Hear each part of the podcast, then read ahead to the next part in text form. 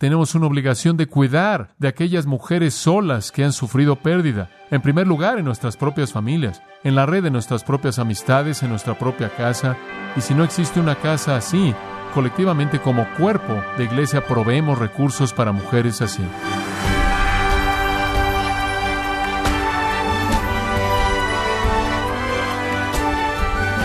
Estamos muy agradecidos por su tiempo y sintonía en gracia a vosotros con el pastor John MacArthur.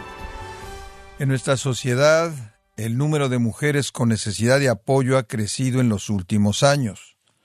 Una causa de esto es la muerte natural de un esposo, dejando a muchas mujeres sin apoyo económico. Pero Dios ordena a la Iglesia cuidar de las viudas. Pero si no se tiene el plan apropiado y la propiedad para hacerlo, esta necesidad puede convertirse en una carga seria para la Iglesia. Pero ¿cómo pueden las iglesias servir adecuadamente a estas mujeres? ¿Y qué tipo de ayuda pueden darles?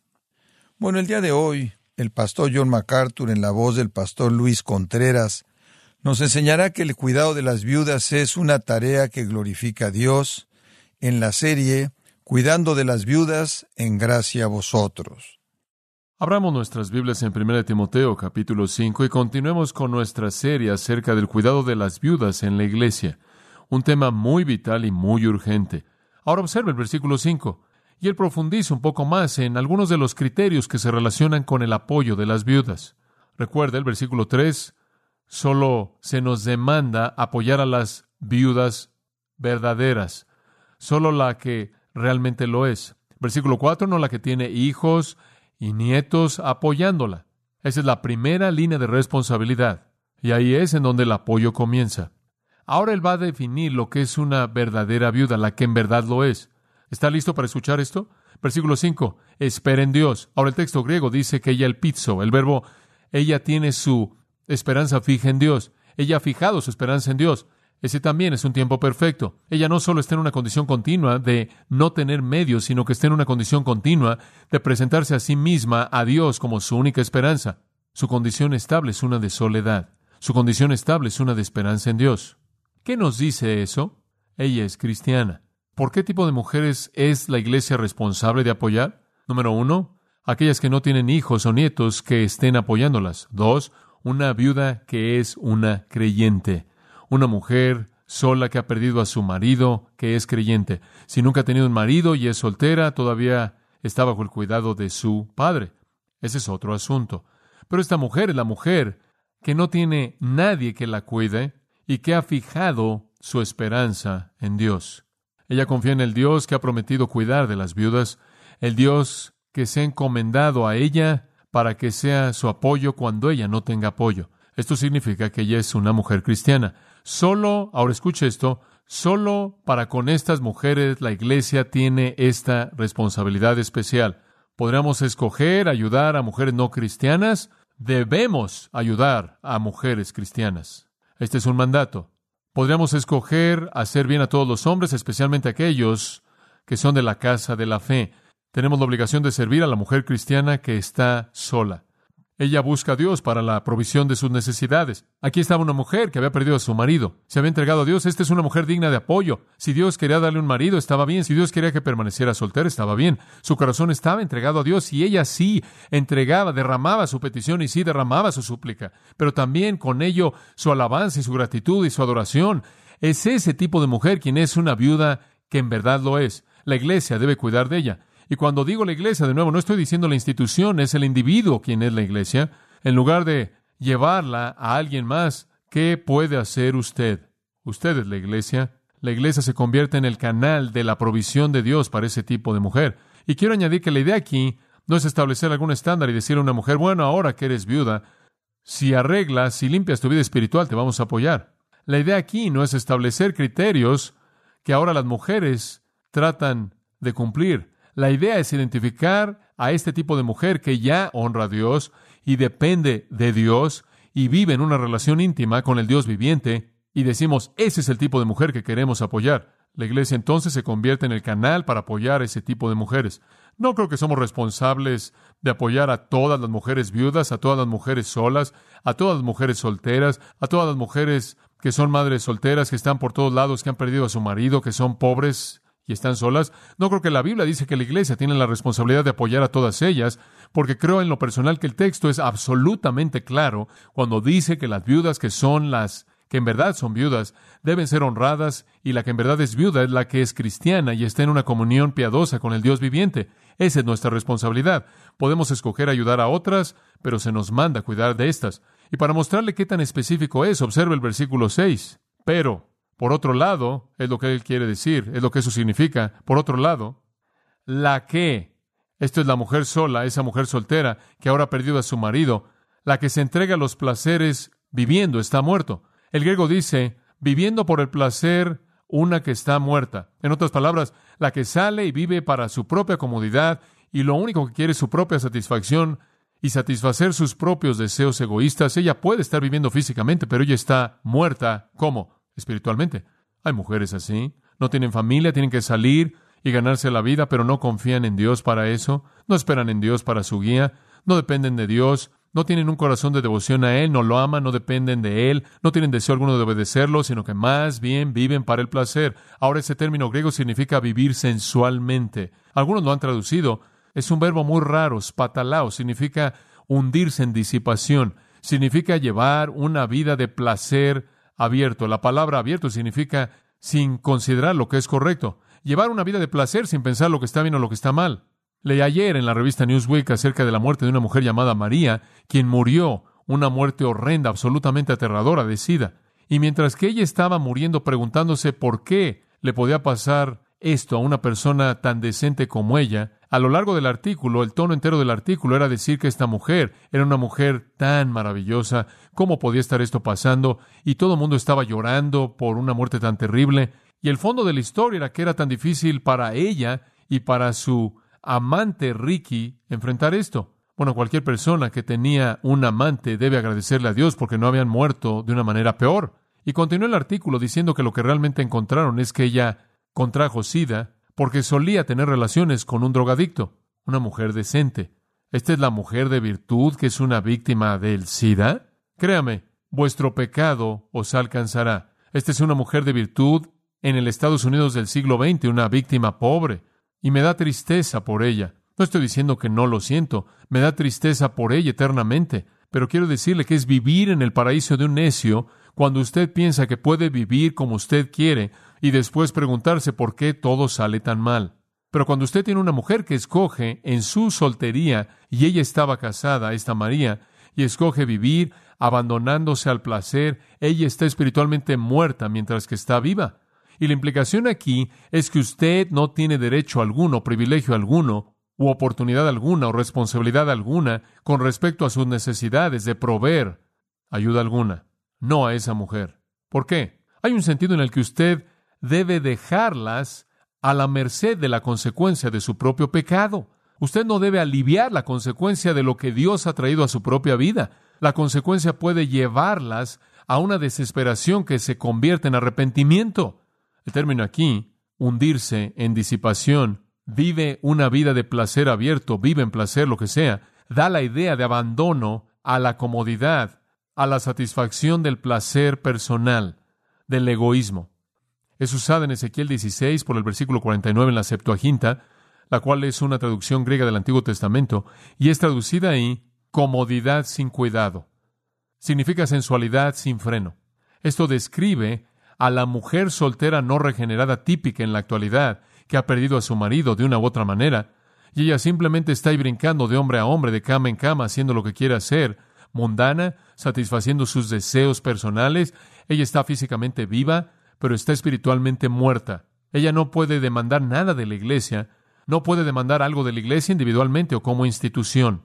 Ahora es probable, debido al contexto aquí, que habían mujeres como estas en esa iglesia que cuando su marido estaba con ellas, estaban activas en la iglesia. Cuando el marido murió, cuando el marido desapareció, se metieron en ese tipo de estilo de vida. Fuera cual fuera su involucramiento pasado en la iglesia, lo dejaron. Eran la tierra pedregosa en donde la planta creció por un tiempo y después murió. Eran el terreno de arbustos en donde creció por un tiempo y después fue ahogado por el amor del deseo, de la lujuria y los placeres de este mundo. Para esa mujer la iglesia no necesita proveer nada. Ella necesita ser entregada a las consecuencias de sus propias decisiones. Y entonces no creo que la iglesia tiene la obligación, según la palabra de Dios, de estar por todos lados ayudando a mujeres impías para que sigan viviendo su vida impía. Pero creo que tenemos la obligación que Dios nos ha dado de mostrar su compasión hacia aquellas que son obedientes y puras, que están en necesidad, pero cuyos corazones están entregados a Dios y cuya vida se caracteriza por la obediencia y la oración, y no el otro tipo. Me acuerdo de una pareja en nuestra iglesia, muy activa, en nuestra iglesia, muy activa. El marido murió trágicamente y la mujer simplemente de manera inmediata se entregó a un placer abierto. Y algunas personas me preguntaron en ese entonces, ¿qué vamos a hacer con eso? Y yo ni siquiera sabía lo que Primera Timoteo enseñaba a profundidad como lo sé ahora. Pero yo dije, no creo que debemos hacer nada. No creo que tenemos la obligación de apoyar a una persona que ha escogido apartarse de las cosas de Dios. Sí, la iglesia es responsable de cuidar de mujeres, claro. Sí, las mujeres son responsables de ser dignas de ser cuidadas. Ambos lados. Pablo ni siquiera lo manda, es tan obvio en el versículo 6, él simplemente lo afirma. Las que viven en placer están muertas mientras que viven. Él no dice no las apoyen, eso es obvio. No vamos a apoyar a gente espiritualmente muerta. No usamos recursos del reino para hacer eso. Hay un sentido en el que, y quiero que usted entienda esto, no quiero ser cruel al decirlo, hay un sentido en el que el sistema miserable entero del mundo del hombre tiene una consecuencia integrada en sus desviaciones. ¿Entiende usted eso? La gente me hace la pregunta todo el tiempo, ¿crees que el SID es un juicio de Dios? Claro que es un juicio de Dios, claro que lo es, eso es obvio. Es un resultado del pecado. No toda persona que lo tiene merece tenerlo, pero ha venido como resultado del pecado del hombre. ¿Crees que la pobreza es el resultado del pecado? Sí, la feminización de la pobreza es un resultado de una pelea en contra de la manera en la que Dios diseñó que los hombres y las mujeres vivieran, y las consecuencias están incorporadas en ello. Usted no tiene que ir en contra de eso. Usted no tiene que ir en contra del feminismo. Usted no me ve en contra del feminismo marchando ahí en las calles, llevando pancartas, escribiendo libros, luchando contra el feminismo. ¿Por qué? porque en cualquier desviación de la verdad de Dios se encuentran incorporadas las semillas de su propia destrucción. Todas están ahí. Entonces usted simplemente sigue moviéndose por el camino de la verdad bíblica y la verdad divina. Y la iglesia no necesita pelear por todas las causas y todos los problemas. Necesita enseñar la palabra de Dios y asegurarse de que cuando apoya a los que están en necesidad, los que apoya son dignos de apoyo y los que no son dignos de apoyo se quedan sin apoyo para que puedan enfrentar la consecuencia de su propio pecado. Y tenemos la esperanza de que en su propia miseria serán llevados al conocimiento de Jesucristo. Observa el versículo 7. Manda también estas cosas para que sean irreprensibles. ¿Cuáles son estas cosas? Todo lo que él ha dicho desde el versículo 3. Tú mándale esto a tu congregación, Timoteo, para que ellos sean irreprensibles. Sean las familias que deben apoyar a las viudas, o sean las viudas que deben vivir vidas piadosas, Él está incluyendo a todo mundo. Toda persona involucrada debe ser irreprensible. La iglesia debe ser irreprensible. La iglesia debe ser un modelo de virtud en esta área, sin dar lugar de manera legítima a una acusación que sea explotada por los críticos. Francamente, la reputación de la iglesia está en juego en este asunto. Y creo que quizás usted cree que yo hago esto, pero esto me cautiva tanto. Millones de millones de millones de millones de dólares en el nombre del cristianismo están siendo invertidos en monumentos a hombres que han sido exaltados de manera excesiva y hay muchísimas personas con necesidades profundas cuyas necesidades no son satisfechas, mientras que nosotros acolchonamos nuestros bolsillos, puede percibir lo que el mundo ve cuando ve el cristianismo y ve a todas estas personas con sus relojes de oro Rolex y sus Rolls Royce y acumulaciones masivas de riqueza, imperios inmensos y todo esto mientras que hay gente en necesidad, inclusive la gente que de alguna manera se identifica con la iglesia pero nunca parece recibir ningún beneficio. Lo único que reciben es el privilegio de pagar por todo lo que estas personas disfrutan de manera excesiva. Pero Pablo dice en el versículo 7, la reputación de la iglesia está en juego y si la iglesia va a ser irreprensible, entonces más vale que estés mandando estas cosas todo el tiempo. Dile a tu congregación que son responsables de cuidar de las viudas, viudas que son en verdad viudas. Esto es sin apoyo y que son piadosas y que caminan con el Señor, han manifestado su dependencia y esperanza en Él mediante una vida de oración. Si la iglesia es cuidadosa y hace estas distinciones y apoya a estas mujeres, va a estar por encima de la crítica y ganará una reputación maravillosa. Versículo 8. Y él concluye su segundo punto con esta afirmación. Este es un versículo muy conocido. Porque si alguno no provee para los suyos, y mayormente para los de su casa, oikos, ha negado la fe y es peor que un incrédulo. Esa es una de las afirmaciones más fuertes en toda la Biblia. Dice usted, no creo que un cristiano podría ser peor que un incrédulo. Sí, puede ser. En términos de la expresión aquí, usted es peor que un incrédulo si usted no cuida de los suyos. Ahora, ¿qué está diciéndole aquí? No se divide el pensamiento. Pero él afirma en el versículo 8 negativamente lo que dijo en el versículo 8 de manera positiva. En el versículo 8 él dijo, en primer lugar, los hijos cuiden de sus padres. Ahora en el versículo 8 él dice, si no lo hacen son peores que un incrédulo. Pero él va más allá de los padres aquí y nos da más criterios para evaluar nuestra responsabilidad. El hecho de que lo dijo en el versículo 4 de manera positiva y ahora lo dice en el versículo 8 de manera negativa, me lleva a creer que hubieron muchas violaciones de esto en Éfeso y el nivel de la exasperación de Pablo estaba subiendo y subiendo porque tantas personas estaban violando la ética bíblica hacia las mujeres en necesidad.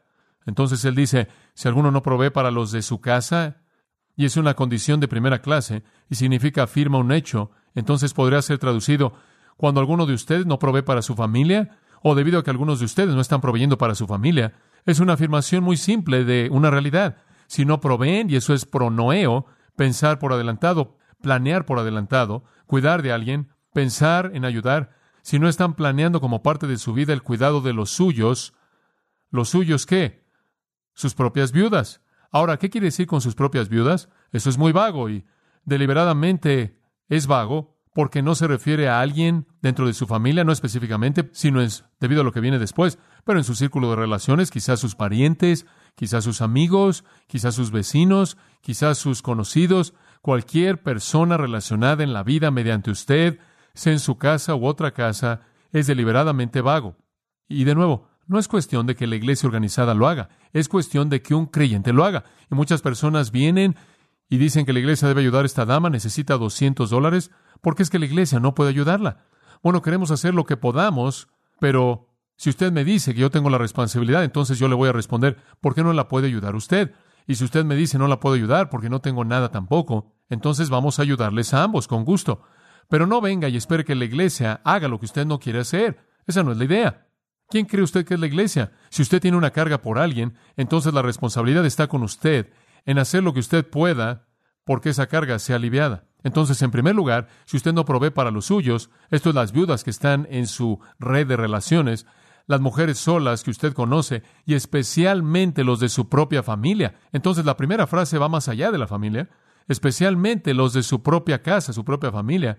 Él dice, si usted no ayuda a los que conoce, y especialmente en su propia familia, sus propios padres o abuelos, o su tía o su hermana, o sea quien sea que esté cerca de usted, si usted no ayuda a aquellos con toda persona con quien usted tiene relaciones, que de alguna manera pertenece a usted como un amigo o conocido, usted es culpable de dos cosas. Vea la primera, usted ha negado la fe. Ahora él no quiere decir que personalmente usted ha perdido su fe personal en Dios. Él no quiere decir eso. Él no está juzgando su alma. Lo que él quiere decir es que usted niegue el principio bíblico de amor compasivo que está en el centro mismo de la fe cristiana. Porque de tal manera amó Dios al mundo que él que dio. Y ese es el corazón de la fe cristiana. El amor de Cristo es derramado en nuestros corazones, Romanos 5:5. Por esto sabrán todos los hombres que son mis discípulos, porque os amáis unos a otros. Pablo escribe a los tesalonicenses y dice, no tiene necesidad que un hombre les enseñe a amar. Son enseñados por Dios a amarse el uno al otro. El corazón de la fe cristiana es amor compasivo, cuidado compasivo, apoyo compasivo. El cristianismo en su núcleo mismo es eso. Y entonces, si usted tiene viudas en su red de relaciones o mujeres solas que están solas, sin recursos y particularmente en su propia familia, y usted no las apoya, usted ha negado el corazón de la fe cristiana. No me importa lo demás que esté haciendo. No me importa cuántos estudios bíblicos esté asistiendo, no me importa cuántos estudios bíblicos esté enseñando, o a cuántas clases asista, o cuántas canciones esté cantando. La vida, en su unidad básica, es un acto de amor hacia alguien en necesidad. Entonces, en primer lugar, ha negado la fe. Y si usted ha negado la fe, en segundo lugar, es peor que un incrédulo. En la práctica ha negado la fe. En la práctica usted se ve peor que un incrédulo. ¿Por qué? Porque la mayoría de los incrédulos cuidan de los suyos. Digo, la mayoría de los paganos saben eso. Y la mayoría de los incrédulos no tienen idea de la obligación de amor que Dios ha dado. Simplemente lo hacen de manera natural. Y la mayoría de los incrédulos no tienen modelo real que seguir debido a que no conocen a Cristo.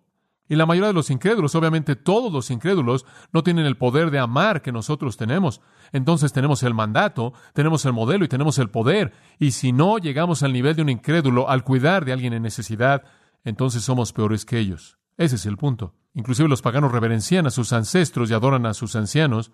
Y el cristiano que cae por debajo de ese estándar básico de provisión amorosa tiene que ser más culpado que cualquier otra persona por lo que él conoce, por el mandato que lo obliga y el amor que posee.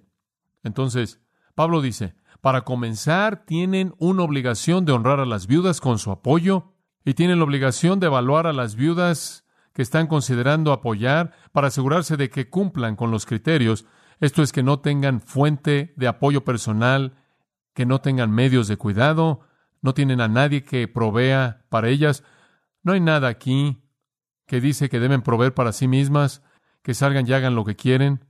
Pero si alguien les ha dejado algo de provisión, o se les han dejado recursos que son adecuados para que vivan o lo que sea, no necesitan cuidar de ellas. Pero si no tienen recursos, si son cristianas y si están profundamente comprometidas con caminar con Dios, son su responsabilidad. Comienza con usted. Para concluir con esto, veamos Juan 19. Y esta es una ilustración apropiada para concluir. En Juan 19 Jesús está colgando en la cruz, está cerca de la muerte, ahí lo encontramos. Y ahí reunidos a los pies de la cruz están su madre y la hermana de su madre, quien era Salomé, y María, la esposa de Cleofas y María Magdalena, en el versículo 26. Cuando Jesús, por lo tanto, vio a su madre y al discípulo de pie a quien él amaba, este es Juan, el escritor de este Evangelio, quien nunca usa su propio nombre, sino que siempre se llama a sí mismo el discípulo a quien Jesús amaba. Él le dijo a su madre, Mujer, he aquí tu hijo. Él estaba llamando la atención de ella Juan, porque él entonces le dijo al discípulo, mira, he aquí tu madre. Y a partir de esa hora, ese discípulo la tomó en su propia casa, literalmente para sí mismo. Ella se volvió suya. ¿Por qué? Porque las mujeres debían ser cuidadas. Jesús no dijo en la cruz, mamá, consíguete un trabajo. Quiero que entienda esto. Juan era el hijo de Salomé. Salomé probablemente era la hermana de María. Entonces Juan era sobrino de María. Juan el amado, Juan el tierno, pero Juan el fuerte también. Es a él a quien Jesús encarga a su madre. ¿Por qué? Hace mucho que José murió, él ha desaparecido de las páginas del registro de los evangelios, y María estaba sola, sin marido. Ella ahora había perdido al hijo de su amor, el hijo de la promesa, el hijo del nacimiento virginal, el Mesías, el Cristo, que nació de ella. Ella únicamente se quedó con los hermanos incrédulos del Señor, ella no quería estar bajo el cuidado, sin duda alguna, de sus hermanos incrédulos, y entonces, en compasión amorosa, Jesús la encarga el cuidado de Juan y Juan a cuidar de ella. Y quiero que sepa esto. Esto nos dice algo absolutamente monumental de la importancia de lo que estamos aprendiendo. Jesús colgando en una cruz solo le habló a dos individuos. Uno fue un criminal miserable, vil, colgado junto a él, un ladrón, un pecador, que iba camino al infierno, a quien Jesús perdonó y lo llevó al cielo. El otro individuo fue su madre viuda y se aseguró del cuidado de ella. Nada, y escuche esto con cuidado, nada revela más el corazón de Dios que cuando Jesucristo está muriendo en la cruz, llevando los pecados del mundo entero, reuniendo a toda la eternidad pasada y futura en un gran clímax redentor. Y en medio de esto, las dos cosas que le preocupan son la salvación de un pecador y el cuidado de una viuda. Muy importante, muy importante. Ahí está el corazón de Dios. Un corazón de compasión hacia pecadores y aquellas mujeres en necesidad.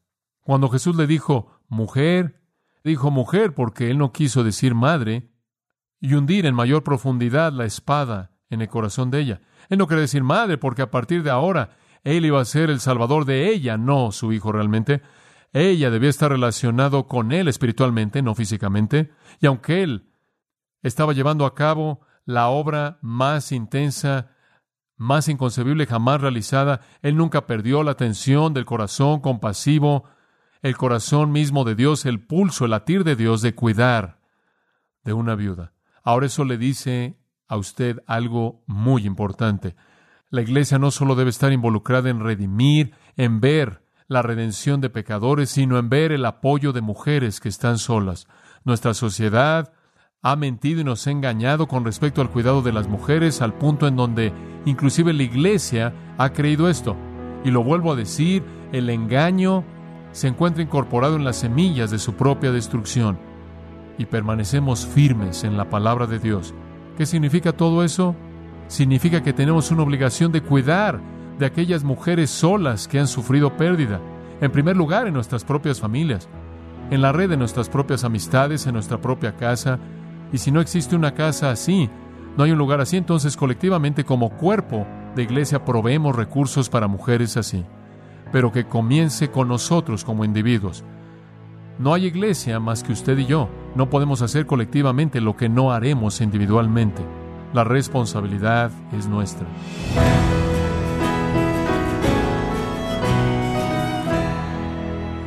Ha sido el pastor John MacArthur quien llamó a todo creyente a dar un paso adelante y cuidar de las viudas como la Biblia lo ordena. Nos encontramos en la serie Cuidando de las viudas, aquí en Gracia a vosotros. Estimado oyente, quiero recomendarle el libro El poder del sufrimiento, en donde John MacArthur examina el dolor y las pruebas del cristiano y así dar una explicación bíblica del importante papel del sufrimiento en la vida del creyente. Lo invito a que lo adquiera en gracia.org o en su librería cristiana más cercana. Y le recuerdo también que puede descargar todos los sermones de esta serie Cuidando de las Viudas, así como todos aquellos sermones que he escuchado en días, semanas o meses anteriores, animándole a leer artículos relevantes en nuestra sección de blogs, ambos en gracia.org.